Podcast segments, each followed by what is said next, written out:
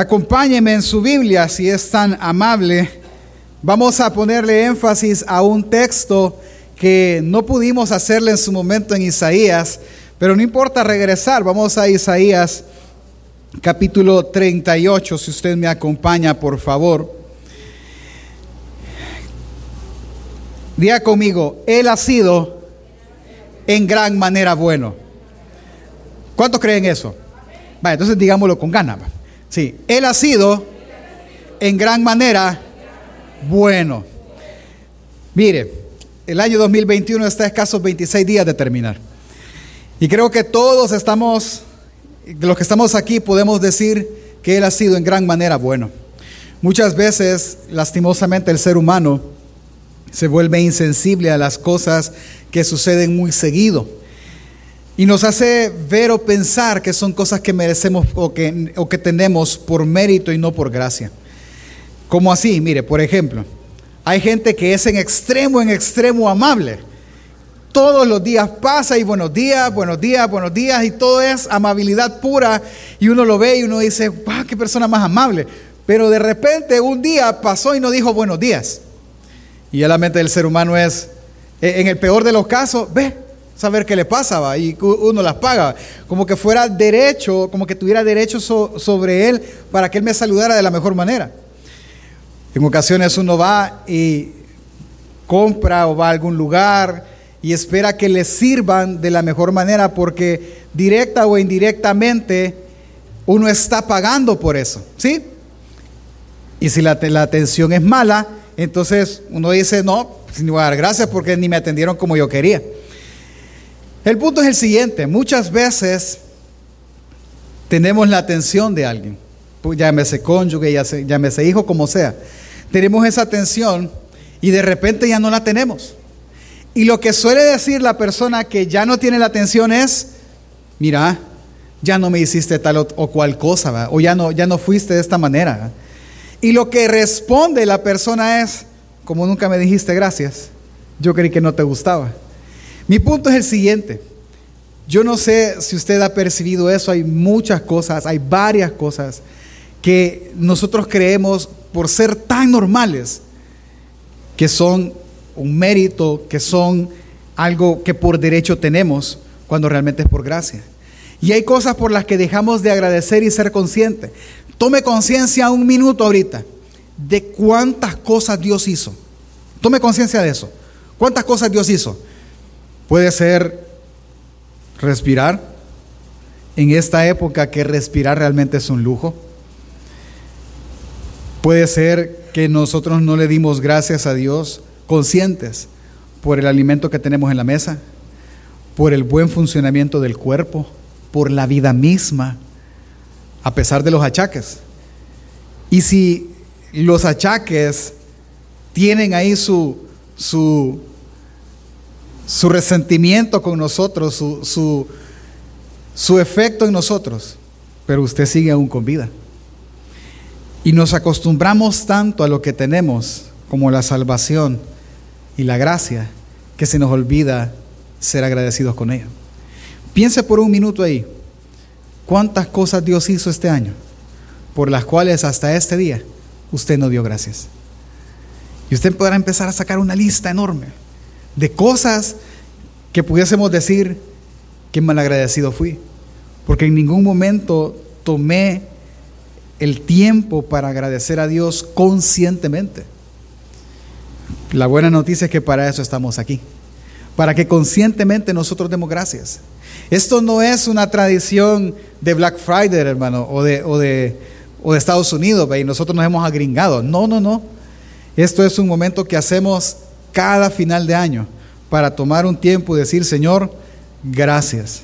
Así que, si el Señor ha hecho algo de bien para tu vida, no te puedes callar y no puedes dejar de alabarlo, porque Él ha sido en gran manera bueno.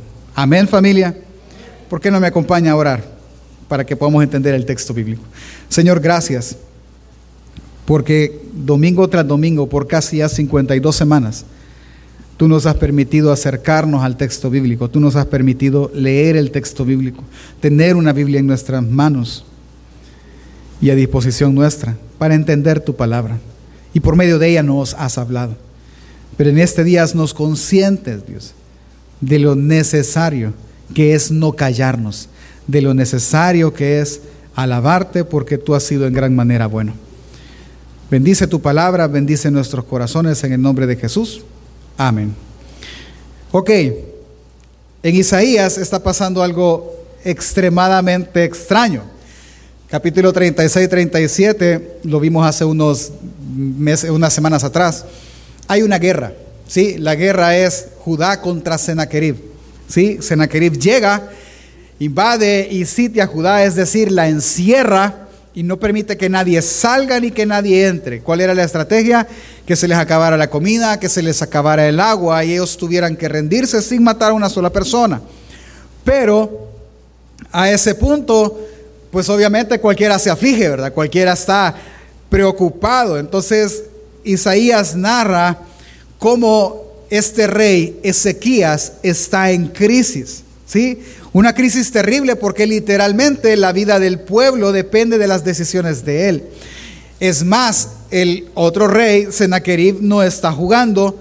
Él no viene en son de paz, no trae misericordia porque les dice, si tú no te rindes, yo haré que tú comas tu estiércol y tú bebas tu orina. Así que la situación es extremadamente seria y extremadamente delicada.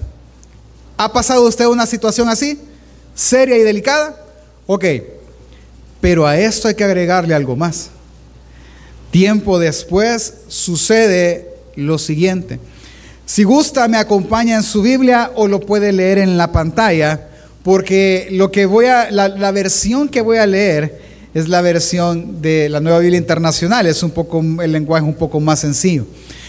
Acompáñame, por favor, Isaías capítulo 38, versículo 1 dice, en aquellos días se enfermó gravemente, Ezequías se enfermó gravemente y estuvo a punto de morir.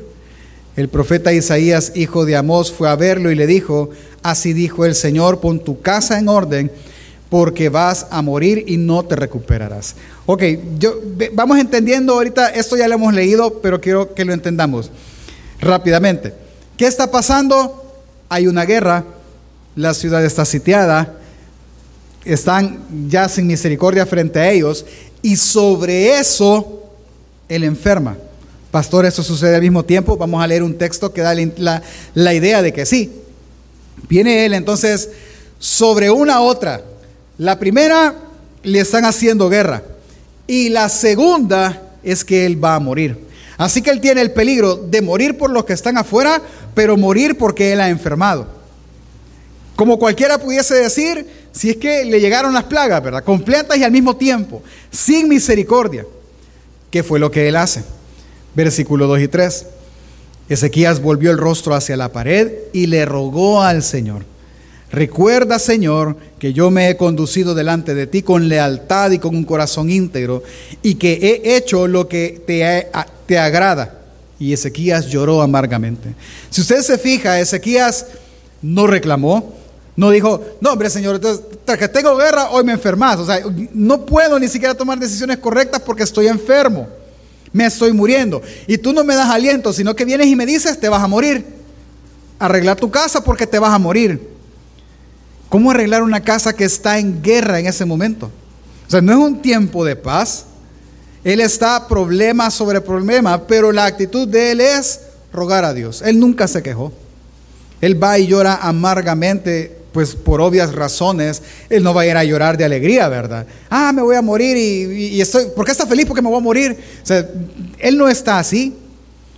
Él está obviamente llorando amargamente porque va a morir y él no desea hacerlo, que es la reacción más natural de todo ser humano. ¿Qué hizo Dios? Versículo 4 al 6. Entonces la palabra del Señor vino a Isaías. Ve y dile a Ezequías que así dice el Señor, Dios de su antepasado, David He escuchado tu oración y he visto tus lágrimas. Voy a darte 15 años más de vida. Y a ti y a esta ciudad los libraré de caer en manos del rey de Asiria. Yo defenderé esta ciudad. Este texto nos hace ver y pensar que él está en guerra, él está amenazado por Asiria en ese momento, pero a la vez él está enfermo. Así que lo que le manda a decir ahora es que Dios lo sanará, que Él lo va no solo a, a salvar de Sennacherib, sino que lo va a sanar de su enfermedad y no va a morir, sino que le va a dar de gracia 15 años más. Qué bonita historia. Si yo detengo la historia ahí, lo que el autor quisiera resaltar es muy fácil, es poder decir, ok, Dios le da una promesa de 15 años más de vida, Dios lo sanó, Así que Dios puede sanar al ruego de una persona. ¿Sí? Puede ser, pero la historia no termina ahí.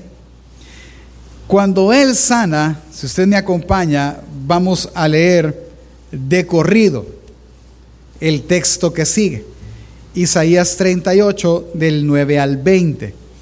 Dice, preste atención, vaya leyendo en la pantalla conmigo. Después de su enfermedad y recuperación, Ezequías, rey de Judá, escribió, yo decía, debo en la plenitud de mi vida pasar por las puertas del sepulcro y ser privado del resto de mis días. Yo decía, ya no veré más al Señor en esta tierra de los vivientes, ya no contemplaré más a los seres humanos, a los que habitan en este mundo. Me quitaron mi casa, me la arrebataron, como si fuera la carpa de un pastor, como un tejedor enrollé mi vida y él me la arrancó del telar. De la noche a la mañana acabó conmigo. Pacientemente esperé hasta la aurora, pero él como león me quebró todos los huesos. De la noche a la mañana acabó conmigo. 14. Chillé como golondrina como grulla me quejé como paloma, mis ojos se cansaron de mirar al cielo. Angustiado estoy, Señor, acude en mi ayuda. Pero ¿qué puedo decir? Él mismo me lo anunció y así lo ha hecho. Me ha quitado el sueño. Señor, por tales cosas viven los hombres y también mi espíritu encuentra vida en ellas y me diste vida. Sin duda fue para mí bien pasar por tal angustia de la fosa destructora y le, y le diste la espalda a mis pecados. El sepulcro nada te agradece, la muerte no te alaba, nada esperan de tu fidelidad. Los que viven, y solo los que viven, son los que te alaban, como hoy te alabo yo acerca de tu fidelidad. 20. El Señor me salvará y en el templo del Señor todos los días de nuestra vida cantaremos con instrumentos de cuerdas. Déjeme explicarle. Él es como que orara en papel. Sí, él está orando. Esto no es, no, no debemos de tomarlo literal. Simplemente él está escribiendo su agradecimiento a Dios. Y está contando para el autor toda la historia. E Isaías lo coloca en este punto por lo siguiente. ¿Qué chiste tendría, hermano? Que Dios sanara a alguien. Que Dios lo librara. Que Dios se manifestara enormemente en él y que éste no le agradeciera. ¿Qué chiste tiene eso? ¿Cómo Dios se glorifica entonces? ¿Quién le daría gloria a su nombre? Es que es esa la intención de esta oración y de este canto, de esta poesía que él escribe. Si usted se fija, él es muy consciente de muchas cosas. Punto número uno en el que él está bien consciente, versículo 12 y 13. De la noche a la mañana él acabó conmigo, literal. O sea, esto fue literal, de la noche a la mañana. Primero llega Sennacherib y lo sitia, te voy a matar y te voy a hacer pedazos. Y segundo llega Dios y le dice, te voy a matar ante yo, arregla tu casa.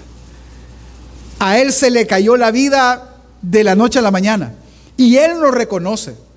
Porque Él dice, de la noche a la mañana acabó conmigo. ¿Quién acabó con Él de la noche a la mañana? Dios. Él está consciente de una cosa, que lo que está obrando, que el que está detrás, permitiendo que todas estas calamidades pasen, es Dios. Nadie más. Nadie más está atrás de eso. Es más, lo leímos más adelante. Tú me lo anunciaste así. Y así lo hiciste.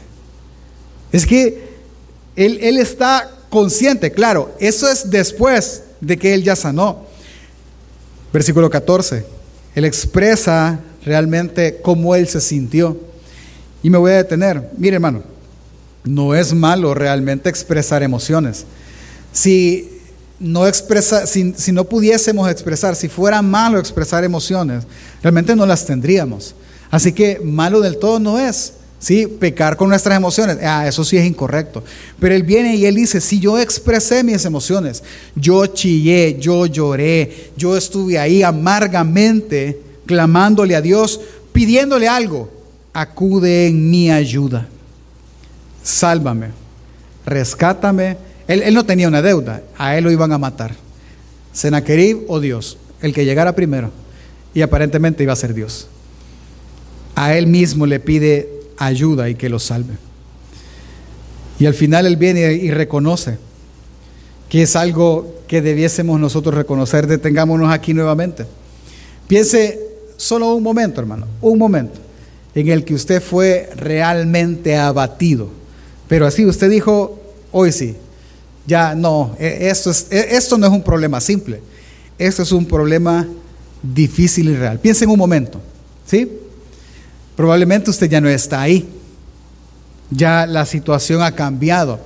Dios quiera y gloria a Él si fue así y ha mejorado. Piense, ¿fue bueno para usted estar en angustia? Claro que sí. Claro que sí. ¿Por qué, pastor? Como lo dice el salmista, porque entonces yo conocí tus mandamientos porque entonces yo puse en práctica tus estatutos. Es que eso, él se da cuenta que fue bueno ser angustiado. ¿Por qué? Porque para él fue bueno. Porque él entiende una cosa. Él entiende que los muertos no adoran, que los muertos nada pueden hacer, que en el sepulcro no se puede esperar nada de la fidelidad de Dios. Hablando que como que la vida estuviera ahí, acuérdense que esta es una poesía. Pero él reacciona y dice, solo los que estamos vivos, solo nosotros sí podemos alabarte, solo nosotros somos los que podemos exaltar y alabar aquello acerca de tu fidelidad, solo nosotros, nadie más exaltará eso. Y es entonces donde él reacciona y él dice, y él concluye, ¿ok? Señor, tú me salvaste, por lo tanto en el templo yo estaré todos los días de mi vida para alabarte con instrumentos de cuerda, todos los días. Fue una resolución total. ¿Por qué va a estar ahí? Porque el Señor lo salvó. Así que ahora sí, ¿cuál es el punto de Isaías al poner esta narrativa ahí? Al poner esta oración de él ahí. ¿Cuál es el punto? El punto es muy sencillo aparentemente. El ser angustiado prácticamente, al, estar en esa situación, él dice, me afligiste, me angustiaste. Tú, o sea, Él no está atribuyendo el mal de Él a ninguna otra persona que no sea Dios. Tú me afligiste, tú me angustiaste y tú me ayudaste. Y ahora que vivo, te alabaré porque tú salvas, porque tú ayudas. Esa es la intención del texto. Si lo vemos en una manera más global en todo el libro de Isaías o en el pasaje donde está escrito, se recuerda que, ellos tenían una alianza. Ellos habían confiado en Egipto. Ellos luego confiarían en eh, Babilonia.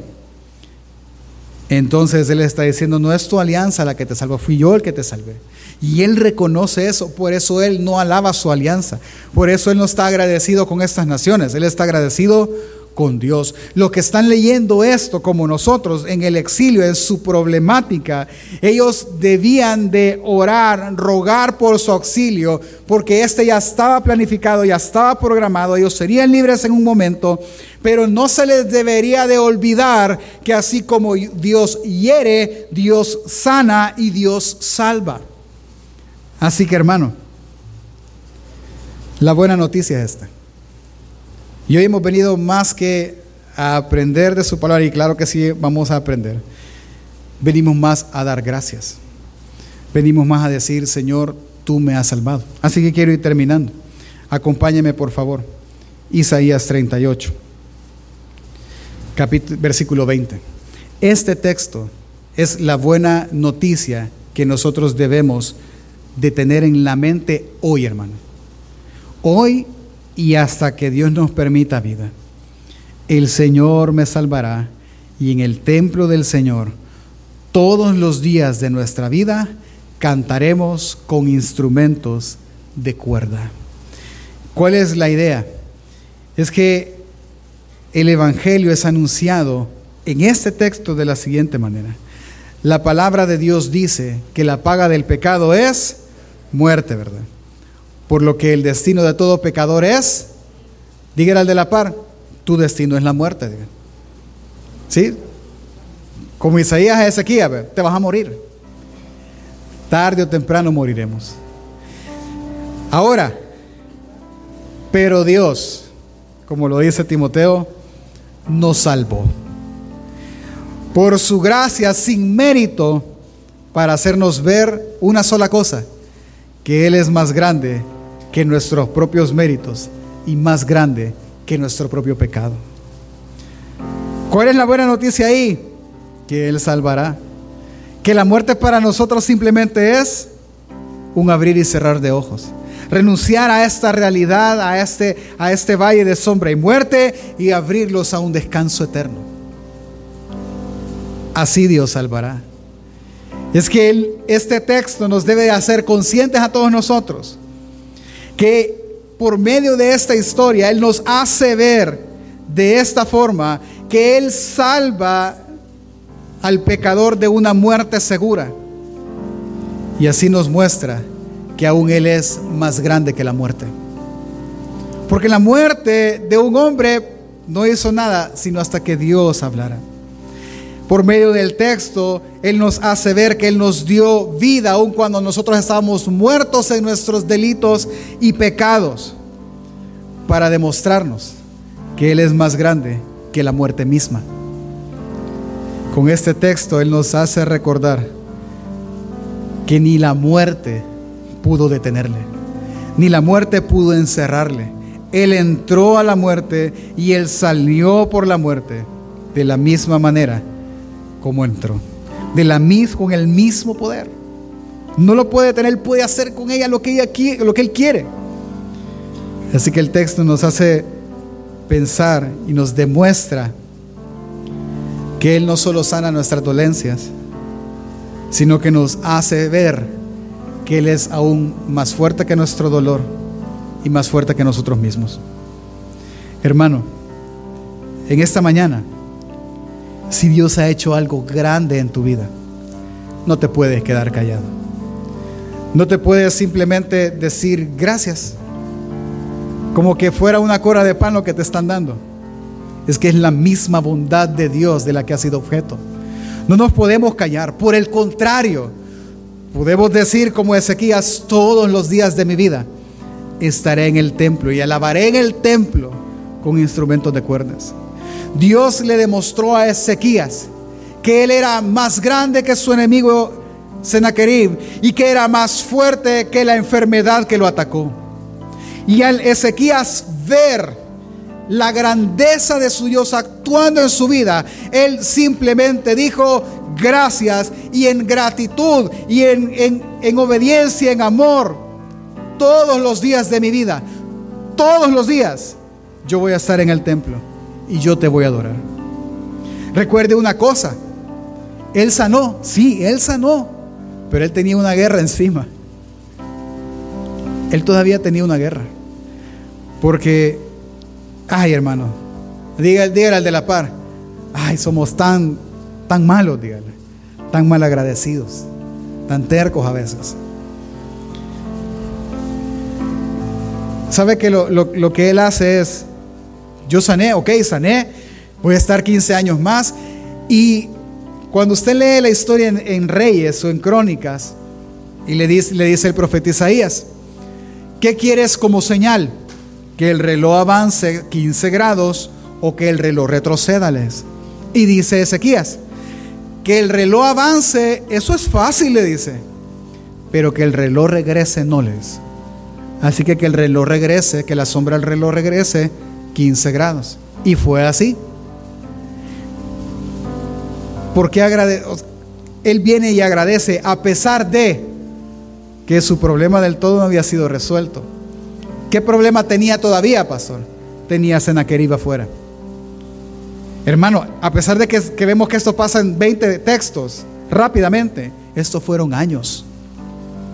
Dos, tres años de sitio, donde él ya había sanado, sí, pero su problema estaba afuera. Pero aunque su problema estaba afuera, él todavía dijo, gracias. Y todos los días fue al templo. Y todos los días adoró a su Señor por el bien que le ha hecho. El ser humano lastimosamente es tan mal agradecido que Dios puede hacer una bondad hoy, pero porque no hizo la que nosotros queríamos, todavía no agradecemos. Todavía nosotros venimos y nos guardamos y decimos, no, pero es que, va, esto estuvo bien, pero esto, esto es lo que yo necesito. ¿Sabe qué estamos diciendo? Yo no necesitaba aquello, esto es lo que necesito. No funciona así, hermano. Ezequías entendió que si él le salvó la vida, él salvaría la ciudad. Así que ¿por qué estar afligido? ¿Por qué, ¿Por qué seguir en lo mismo? El texto nos debe de hacer recordar esta parte, lo que Jesús nos mostró a nosotros, en su ejemplo. Jesús nos mostró que en el momento más duro de su aflicción, en el momento en el que Él sudó como grandes gotas de sangre en el monte de los olivos, Él nos hace ver la certeza y lo que Él confiaba en la voluntad del Padre. Que la voluntad del Padre, su confianza en esa, sería más grande que, que el temor mismo que Él podía tener. Puede ser que usted ya solventó miles de problemas en el pasado, miles de problemas en este año, y hay uno que todavía no. Hermano, pero si Dios ya solucionó 10, uno más, ¿qué le va a impedir hacerlo? Si Él ya salvó una vez, ¿qué le va a impedir salvar nuevamente? Simplemente confíe en su voluntad. Y la confianza que tenemos en la voluntad de Dios será más grande que nuestro temor mismo. Jesús nos demuestra que en la misma tumba Él sería más fuerte que la muerte. Así que si usted llegase o yo llegase a morir, un día resucitaremos. Un día nos volveremos a ver, hermano. Más bonitos, más delgados quizás, sin defectos, perfectos a la imagen del Hijo. Así que qué temer, sino al contrario, deberíamos de agradecer. Jesús nos demuestra que Él es superior a todo lo creado prácticamente. Él es más grande y fuerte de lo que nosotros podemos imaginar. Eso hay que agradecer. Amén. Lo que nosotros hemos visto en este año es justamente eso. Durante este año Él nos ha hecho ver que Él es más que suficiente frente a todas nuestras necesidades. Él nos ha hecho ver y hacernos conscientes que Él es más que nuestros mismos temores. Él es más que nuestras enfermedades. Él ha obrado más allá de lo que nosotros hemos querido y hemos pedido. Él ha demostrado, familia, que Él es más fuerte que el príncipe de este mundo. Y que aún el príncipe de este mundo obedece a sus designios. Él nos ha demostrado que Él es más que fiel. Amén. Él ha sido fiel, aunque nosotros no lo hayamos hecho y no lo hayamos sido. Así que la pregunta va a ser, pastor, ¿Y por qué lo hace? ¿Por qué Él lo hace así? ¿Por qué Él es así? Ah, yo le podría decir tres razones. Número uno, por amor. Él lo hace por amor. Para que todo aquel que con estas provisiones, que con estos milagros, que con estas ayudas crea, no se pierda, sino que tenga vida eterna. Ellos lo escucharán y querrán conocer ese Dios. Dios obrará y tu fe aumentará y tu fe será fortalecida. Por eso lo hace. Número dos, lo hace para su gloria. Lo hace porque Él puede hacerlo. Lo hace, nos salva, nos sana, nos ayuda y nos consuela. Porque Él es la única fuente de cada una de esas cosas. Ninguna otra más. De esa manera Él nos está demostrando que no hay nadie más en este mundo que pudo ayudarte cuando necesitaste ayuda. Que no hay nadie más en este mundo que pudo consolarte cuando te consolaron. Nadie más en este mundo pudo salvarte cuando el día de tu salvación llegó. Nadie más. Así que nos debe de quedar claro que todas las bondades recibidas en este año no vinieron por una, por una oficina laboral, no vinieron por un familiar, no vinieron por los negocios, no vinieron por la astucia, vinieron de la mano de Dios. Porque Él ha sido más grande que todo lo creado. Por lo tanto, hermano, esta mañana, si el Señor ha hecho algo bueno contigo, no te puedes callar. No te puedes quedar sin hacer nada no puedes dejar de alabarla, porque Él ha sido bueno en gran manera. No puedes, no debes. Por eso no debes callarte. Por eso cada vez que Dios obre en ti, por muy insignificante que sea lo que Él ha obrado, no debemos callar, sino debemos de testificar lo que Él ha hecho en nosotros. Con humildad y con gratitud lo debemos de glorificar así. Con humildad y gratitud debemos demostrar y ministrar nuestros propios corazones diciéndonos que el Dios que conocimos una vez más fue fiel, que el Dios que tenemos una vez más fue grande, que el Dios que tenemos fue más fuerte que todo lo que existe y que todo lo que nos rodea. Por eso estamos aquí hoy, para no callarnos, para no olvidar todas sus grandezas, para no olvidar todas sus misericordias. Ezequías reaccionó así. Acaz reaccionó de otra manera. Él viene y él toma un canto de los hijos de Coré, que es el Salmo 47. Y él empieza a gritarle a todo el pueblo, pueblos todos, batan las manos, alégrense en la salvación que Dios nos dio cuando Él vino y salvó a la ciudad.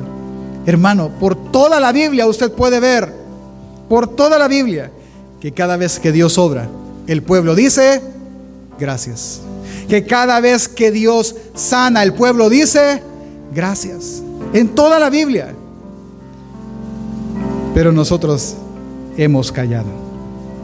Nosotros hemos dicho, nada. Nosotros simplemente hemos recibido de su mano. Y muchas veces de nuestra boca no sale gratitud. Por eso él concluye, y Ezequías concluye de esa manera. El Señor me salvará y en el templo del Señor todos los días de nuestra vida cantaremos con instrumentos de cuerda. Amén. Póngase de pie por un momento. Podrá pensar, mire, hagamos una lista. El año tiene 52 semanas, ¿sí? Enumeremos en estas 52 semanas lo que Dios pudo haber hecho con nosotros. Nos dio trabajo o nos dio una fuente de ingreso. Proveyó por ya casi 365 días de alimento diario. Yo a nadie veo desnudo, así que proveyó vestido. A nadie veo que haya venido de dormir de la calle, a todos los veo bien bañaditos. Vea el de la par, bien bañadito ha venido. Así que tiene techo, no ha dormido en la calle. Tiene salud. Todos los que estamos acá tenemos salud, a pesar de estar en medio de una gran pandemia. Tenemos vida, a pesar de que hay muertes todos los días, ya sea por la pandemia o sea por la, por la eh, delincuencia. Los que tenemos hijos pequeños, nuestros hijos estudiaron. Se nos proveyó para que pudieran estudiar. Los que tienen hijos grandes, Dios los ha guardado. Dios les ha dado sabiduría. Hágale así. Respiramos. Podemos hablar, podemos movernos, podemos estar sobre nuestros pies. Y cada una de esas cosas, como las recibimos todos los días, creemos que son un derecho más que una bondad. Y no debemos de callarnos eso. Porque, porque que podamos hacer esto todos los días es una bondad. Pastor, pero para serle muy honesto, Dios no ha sido así como que muy bueno conmigo en este año. A mí no me fue como que muy bien, no, no recibí como yo esperaba, no tuve lo que yo quería. Pero hermano, entienda una cosa, Él sigue siendo digno de su adoración. Él sigue siendo digno de su gratitud aún en medio de, los momentos difíciles. ¿Sabe por qué? Porque Él, aunque no haya obrado como usted deseaba, eso no significa que Él no haya sido bueno. Él no es bueno porque obra en bien a favor nuestro según nuestros ojos. Él es bueno porque en su naturaleza, como Dios perfecto, es bueno. Y todo lo que Él hace es bueno en gran manera. Todo. En Edén nunca llovió. Y eso no dejó de ser bueno en gran manera. Vino el diluvio, Dios hizo todo y cuando volvió a hacerlo, Él dijo que todo era bueno en gran manera. Así que que las circunstancias no determinan si Dios es bueno o no. Hermanos, Dios es bueno. En su naturaleza Dios es bueno. Pero tú no debes de olvidar algo. Que el que comenzó la buena obra en nosotros, la terminará. ¿Por qué está tan seguro de eso? Porque fiel es el que promete.